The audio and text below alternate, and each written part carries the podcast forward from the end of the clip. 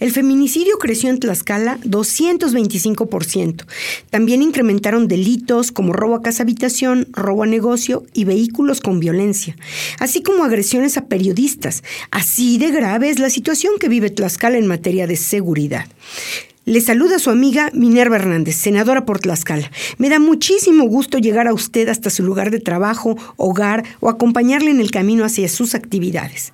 Resultan alarmantes las cifras que le presento hace un momento y lamentablemente son cifras del Secretariado Ejecutivo del Sistema Nacional de Seguridad Pública, es decir, son números del propio gobierno federal las que reflejan que el camino que ha tomado Tlaxcala en los últimos años no es para nada alentador.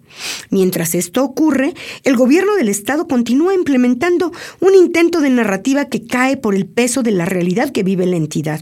Y mientras que para algunos gobiernos el presupuesto, que ya es limitado, resulta un pretexto para no dar resultados, estados como Yucatán o Aguascalientes, gobernados por Acción Nacional, han logrado reducir la incidencia delictiva de delitos como el feminicidio y el robo al patrimonio de los ciudadanos.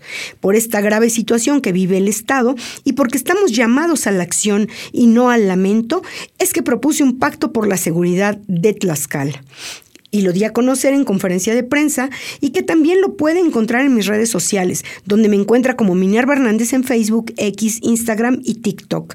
Combatir la inseguridad es tarea de todos y es mi responsabilidad como su representante agotar todas las instancias institucionales para construir un estado de paz. Como cada martes, le agradezco el favor de su atención, le deseo que tenga un excelente inicio de semana y que este 2024 sea un gran año para todos.